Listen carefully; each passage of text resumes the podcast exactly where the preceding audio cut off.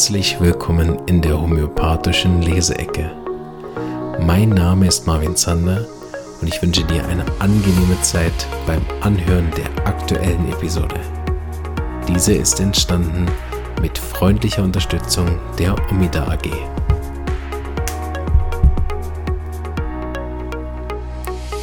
So, hallo und herzlich willkommen zu einer neuen Episode. Ich glaube, wir sind jetzt bei 32 Leseecke und heute mit einem Buch, was wir noch nicht hatten in der Leseecke, nämlich Klassische Homöopathie in der HNO-Heilkunde von Dr. Med Joachim Meyer-Brix, der bald bei mir im Interview ist und schon mal vor drei Jahren im Interview war. Wer will, kann sich ja mal die alte Folge anhören oder blättern in seinem Buch, was ich sehr gut finde. Also wer zu viel Geld übrig hat, absolute Empfehlung. Ähm, genau, da blättern wir mal. Das ist jetzt natürlich ein HNO-Buch. Das heißt, wir werden wahrscheinlich nicht so viel Grundlagenthema wischen. Gucken wir dann. Bei einem Fallbeispiel. So nett, ha? Also, jetzt gucke ich mal. Sehr gut. Auf der Seite ist das Mittel auch nicht drauf. Den kann ich mitraten. so. Also, Mann, 27 Jahre mit akuter Otitis media, also Mittelohrentzündung und Tinnitus. Anamnese. Ein 27-Jähriger berichtet, er habe letzte Woche eine Erkältung gehabt, bei der er sich ein dumpfes Gefühl im bei, bei der sich ein dumpfes Gefühl am rechten Ohr entwickelt habe. Dumpfes Gefühl am rechten Ohr, ne? Gibt es so eine Rubrik, gefühlt das Ohr sei wie verstopft oder in Watte geführt. Ich habe jetzt hier mein Repertoire nicht da, aber es ist eine große Rubrik, 20, 30 Mittel drin. Haben einige, ne? Könnte miasmatisch ein bisschen schauen, aber wir machen es jetzt auch nicht kaputt hier. Ähm, aber die, diese lang entwickelnde Thematiken ne, ähm, könnte auf ein psychotisches Ereignis schließen oder ein psorisches. Ne? Ähm, aber dieses dumpfe Gefühl am rechten Ohr, wenn das ohne auch Verengungspathologie ist, können wir es dann rein psorisch. Mal gucken, wie es weitergeht. Ne? Dieses wurde dann wieder besser, also dann nicht psychotisch. Jedoch entwickelte sich ein akutes Ohrgeräusch. Also vom dumpfes Gefühl zu Ohrgeräusch Tinnitus in Form eines hohen Pfeifens. Da gibt es auch eine gute Rubrik. Ne? Tinnitus ähm, bei Ohrerkältungen. Na, wie heißt die Rubrik? Weiß ich nicht auswendig. Aber das gibt es auch. Ne? Diese Rubrik Tinnitus bei Entzündungen wahrscheinlich irgendwie so. In Form eines hohen Pfeifens. Das kann man auch repertorisieren. Pfeifgeräusche. Mache ich immer nicht gern, weil da stehen immer alle Mittel drin und hilft nicht so richtig. Vor allem, ob der Patient das dann Pfeifen, Brummen, Glocken, ne, ob er das sagen kann. Wenn er die Zähne zusammenbeiße, verändert sich etwas. Genau, das hätte ich auch gefragt. Jetzt der Befund gab ein belegtes, immer ganz wichtig, dass man so untersucht. Einfach nochmal als Erwähnung, gerade bei akuten Sachen. Der Befund gab ein leicht belegtes, gerötetes Trommelfell rechts und Schleimeiter rechts in der Nase. Der Mund war frei. Ne? Das heißt, wir sind in Richtung einer angehende Eiter unterwegs, aber das Trommelfell selber ist noch nicht beeitert. Ne? Also muss man schauen, dass man nicht zu früh die Eitermittel auch gibt, wobei er hatte schon eine, eine Woche Erkältung. Ne? Gut, der, Mann, der Mund war frei. Im Hörtest ergab sich eine Normalhörigkeit, jedoch der Tinnitus rechts bei 4 Kilohertz bestimmbar, 25 Dezibel laut. Der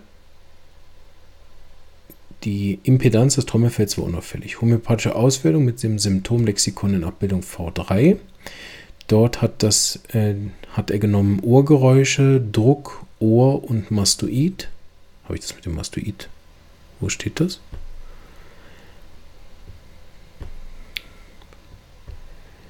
Druck, Ohr und Mastoid drücken. Aha, das ist die, ah, das ist wahrscheinlich dieses Gefühl. Drücken am Ohr und Mastoid. Ja gesagt da stand ja gar nichts mit aus dem Mastoid. Ohr und Mastoid links, rechts. Äh, ja gut, also Symptomlexikon kenne ich auch nicht, ehrlich gesagt. Äh, Sage ich jetzt mal lieber nicht zu. Scheint mir irgendwie anders zu machen. Weil er hat jetzt ja keine Symptome genommen von zum Beispiel Zähne zusammenbeißen, Oder meint er das mit Drücken? Okay, ich sage dazu nichts, weil ich habe keine Ahnung vom Symptomlexikon. Auf jeden Fall kommt hier Belladonna hoch, dann Anacardium, Spigelia und eine ganze andere Reihe. Ein sehr interessantes AC Muriaticum.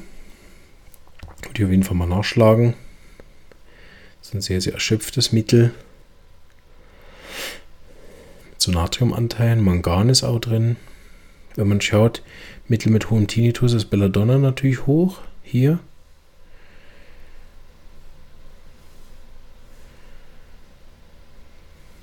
Ja, aber ich verstehe auch die Auswertung vom Symptomlexikon ehrlich gesagt nicht, weil Sulfur hat irgendwie 19 Punkte, aber Belladonna steht ganz oben. Ich irgendwie auch nicht. Gut, dann kommen ein paar große Polykreste. Alumina, Kelidon, Brionia. Also die reinen Tinnitusmittel sind nicht da und auch erstaunlich wenig Ohrmittel sind dabei. Ne? Er hat nur diese Ohrgeräusche genommen, aber nicht die Entzündung, obwohl das Trommelfell ja gerötet ist. Ja, das müsste man ihn wahrscheinlich mal fragen, warum er da was genommen hat. Kann ich nicht so ganz nachvollziehen. Vielleicht die Leute, die mit dem Symptomlexikon arbeiten, werden nicken und denken, ja, ganz klar, hat die so gemacht. Auf jeden Fall blättern wir mal. Oh, mal gucken, was ich gegeben hätte. Ja, es sind relativ wenig Symptome, kann ich jetzt gerade nichts zu sagen. Also ich hätte gedacht, weil äh, Belladonna ist bei uns so ein Mittel die ersten zwei, drei Tage mit diesen heftigen Schmerzen und all das Zeug. So steht zwar hier zu oberst bei Ohrgeräuschen, ne, diese extreme Empfindlichkeit, vor allem wenn jetzt hier noch eine enorme Lärmempfindlichkeit dabei gewesen wäre. Ne, oder diese besser auf dem Ohr drauf liegen, was Belladonna ja hat. Na, da würde mir noch einiges fehlen für Belladonna. Äh, Anacardium müsste ich ehrlich gesagt nachlesen bei Ohrentzündung. Das kenne ich nur bei chronischen Sachen die dann schon weit mehr sind, wenn es dann wirklich Richtung Syphilitische geht. Bei Ohrthematiken kenne ich da so rein bei diesen Sachen nicht. Ja. Zähne zusammenbeißen, schreibt er hier auch, verändert sich etwas. Ist auch nicht ganz klar, ist jetzt besser oder schlechter. Gut, also so nicht zu lösen für mich, macht nichts. Ähm, lesen wir mal, was er gemacht hat. Verordnung Belladonna C30 einmal 5 Globuli immer nach Bedarf einzunehmen. Zur Sicherheit auch Verordnung von Ginkgo bilboa und notfalls Prednisol-Tabletten mitgegeben, aber er soll erst Belladonna abwarten. Vier Tage später, die Globuli hätten sehr gut gewirkt. Er musste weder Ginkgo noch Cortison einnehmen. Kommentar. Ah, guck mal, für uns, also für mich als Dummi gibt es jetzt sogar noch eine Erklärung. Sehr gut, ich lerne was. Als markantestes Symptom ist das Verstopfungsgefühl im Ohr zu werten, welches als Drücken im Repertorium eingetragen ist. Ah Frage in welchem, ne? Wahrscheinlich da im Symptomlexikon nehme ich mal an, weil bei uns heißt das eben dieses Gefühl von verstopft oder Watte im Ohr gibt es verschiedene Rubriken. Vergleicht man die Prüfungssymptome aller aufgeführten Mittel der Auswertung, dann zeigt sich, dass Belladonna achtmal drückende Beschwerden am Ohr hervorgerufen hat, alle anderen Mittel nur 0 bis 3 Mal. Also handelt es sich eindeutig um Symptomlexikon. Hinzu kommt ein deutlicher Seitenbezug von Belladonna zum rechten Ohr mit 6 rechts und zwei links beschriebenen Symptome am Ohr. Wobei anzumerken ist, dass der Seitenbezug häufig nicht angegeben wurde und daher nur das Zünglein an der Waage darstellt. Genau, habe ich auch so gelernt. Also niemals entscheiden für den Seitenbezug. Ne? Das kann auch dann helfen am Schluss, wenn man zwischen zwei Mitteln ist zum Beispiel. Aber sollte nicht das Wahl sein. Genau, steht da auch. Einfach zu Ende lesen, ne? falls man zwischen zwei Mitteln nicht entscheiden kann. Dies kann man sehr schön in der Zeichenkombination Drücken plus Ohr in der Belladonna-Prüfungssymptom sehen, bei der kaum Seitenbezüge angegeben wurden. Im vorliegenden Fall ist die große Ähnlichkeit mit Belladonna allein schon durch die Prüfungssymptome des Drückens am Ohr eindeutig. Ja. Also, wer, ehrlich, ich will jetzt hier nicht wieder den Schlauberger spielen, aber bin ich jetzt erstmal nicht der Meinung, aber äh, da es geholfen hat, ist es sowieso wurscht. Ne? Wer was geholfen hat, ist richtig. Anacardium dagegen hat rechts nur zweimal drückende Ohrschmerzen hervorgebracht, jedoch neunmal andere Beschwerden auf der linken Seite. Da geht davon aus, dass Belladonna zum Prozess ähnlicher ist als Anacardium. Anmerkung: Seitenbezüge. Sehr gut. Also, ne, äh, Drücken im Ohr wäre ich jetzt nicht der Meinung, dass das ausreicht, um Belladonna zu nehmen. Aber natürlich, der Ohrbezug ist groß. Dieses Drucksymptomatik bei Ohr Ne? Und akut mit Rötung noch kein Eiter ist natürlich sicherlich eine gute Idee. Gut, wir machen noch einen Fall. Vielleicht, vielleicht komme ich da besser mit klar. Jetzt, gib alles, Marvin. Also, rezidivierende Paukenerguss, das ist, wenn so Flüssigkeit hinterm Trommelfell ist. Er war ständig erkältet, junge vier Jahre, steht um noch.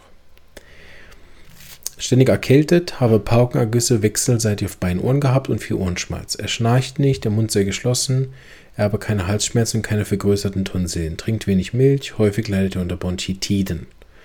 Na, also ein tuberkularer Fall. Ohren und Atemwege. Die Sprachentwicklung war unauffällig, ebenso das Verhalten. Seine Körpertemperaturregulation sei ebenfalls unauffällig. Er sei erst einmal zurückhaltend in neuen Situationen, schaue sich die Dinge erst an, also scheu. Ne? Also tuberkular, scheu. Die Verdauung sei in Ordnung, esse gut und gerne. viel Appetit. Ne? Wäre die erste Idee Calcium. Wenn einem nichts Besseres einfällt, gell, erstmal Calcium. Tuberkularer Körper, unauffälliges Verhalten, regelmäßig Bronchitin und Ohren, viel Appetit. Gut, die Entwicklungsverzögerung ist nicht da, aber so ist eine erste Idee. Ängste. In der Praxis zu beobachten, dass er sehr vorsichtig und ängstlich ist. Das heißt, Silicea kommt noch, wenn er beweglich ist, Calciumphos. Tuberkulinum hätte Verhaltensauffälligkeiten. Ängstlich. Er hat einen Nachtschreck als Baby gehabt, einen Vitamin D-Mangel, bestand lange Zeit. Wieder ein Punkt für Calcium, ne? also ein Anämiemittel. Er sei erst seit der Kindergrippe krank. Auch wieder ein Calcium-Auslöser. Ne? Silicea hat Mur, Lück. Aber Lück hat den Thema Ohren nicht. Ne? Bleibt also Silicea. Pulsatilla könnte es natürlich auch sein. Ohr, aber hatten ja Bronchitis haben die auch von den nachts im Liegen. Ne? Befund. Wir gehen weiter. Die HNO-Untersuchung ergab Paukenergüsse beidseitig, die Nase war frei, Tonsillen klein. Tonsillen nicht groß geschwollen, das heißt, die ganz großen tuberkularen Mittel sind raus. Die, also wie ein Jod oder so, ne? Die Adenoide im nassen Nasenrachen waren nicht zu untersuchen, das Kind die Endoskopie nicht zuließ. Ne? Spricht wieder für Silicea. Calcium grundsätzlich lässt sich auch nicht besonders gerne untersuchen, aber Silicea wäre von den beiden das höhere. Pulsatilla macht eher gut mit. Also bei mir in der Praxis. In den sogenannten IA-Proben war noch ein Unterschied zwischen offener und verschlossener Nase hörbar. Technische Befunde. Im Hörtest zeigt sich eine Schallleitungsschwerhörigkeit von 30. Das ist das Problem ne, bei Paukenergüssen. Die haben dann oft so milde Schwerhörigkeit. Gibt es auch ein paar gute Rubriken. Ne? Schwerhörigkeit bei den Ohrenentzündungen regelmäßig. Ist meist psychotisch. Aber hier haben wir natürlich ein tuberkularen Thema mit diesen Kombinationen. Ne? Mit sehr viel Schleim, ne, wenn hier wirklich die Tonsillen gar nicht groß sind. Und das hat dann auch immer Richtung Eiterungen oder irgendwelche chronischen Sinusitis, dann ist es auch ganz psychotisch sein. Aber hier würde ich es unter tuberkular nehmen bisher, auch wenn der Patient selber nicht besonders tuberkular ist. Aber das würde ja wieder für Calcium sprechen. Ne? Silicea hätte dann die Eiterungen, deshalb bei Paukenerguss nicht so hoch drin. Und äh, die anderen Mittel sind im Moment vom Gemüt raus. Mal gucken, ob wir noch mehr Symptome kriegen. Und das Ängstliche werden wir es natürlich reinnehmen. Ne? Dann sind auch viele Mittel raus, wenn wir das hochnehmen. Und viel mehr Symptome haben wir nicht. Also Kommentar, wie häufig in der Praxis haben wir nur wenig Zeichen, die individualisieren sind.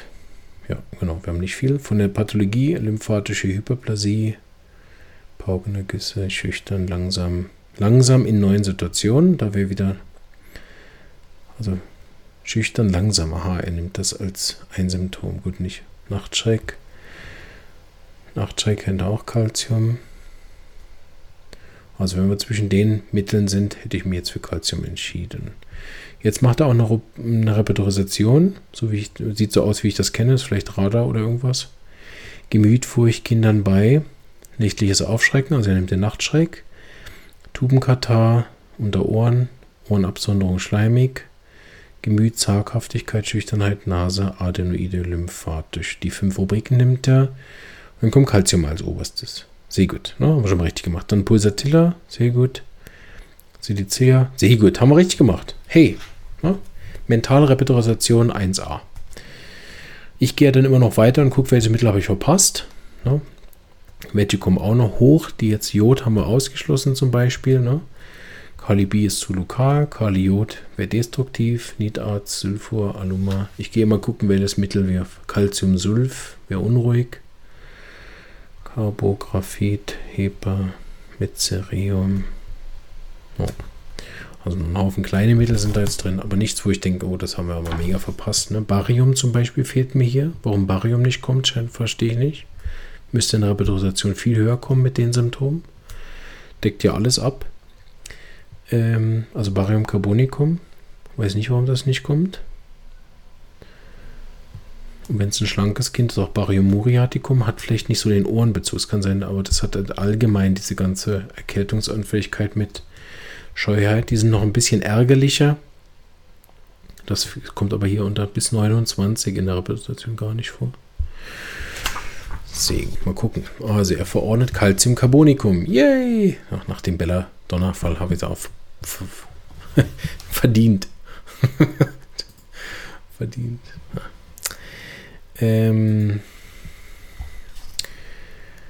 Zweimal fünf Globuli täglich verordnet über sechs Wochen. Bei der Kontrolle ging es ihm viel besser. Es war nicht, er war nicht mehr krank gewesen und der Hörtest hatte sich normalisiert. Ihm ging es gut, war nicht mehr krank, Hörtest viel besser, beidseitig frei, Tonaudiogramm Normalhörigkeit beidseits hat sich also alles zurückgebildet.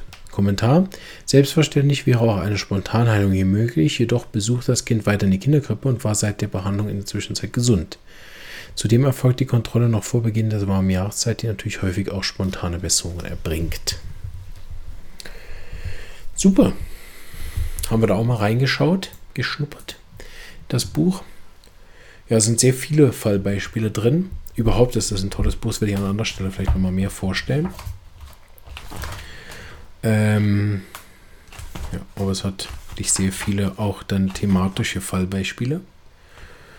Paukenerguss, Hörsturz, Tinnitus, Sinusitis, Kehlkopf, so, ne? Also ein gutes Buch, auch ein interessantes Nachschlagewerk, kann ich wirklich empfehlen. Müsste man eine bezahlte Werbung machen. Kriegt kein Geld dafür. Ah, nein. nee, wirklich sehr gutes Buch. Und ähm, hoffe, euch hat die Leseecke heute gefallen, dass wir uns mal so durch Fälle durch, durchgewurschtelt haben. Haben wir, glaube ich, auch noch nie gemacht. Machen wir vielleicht mal wieder. Und ich wünsche euch alles Gute.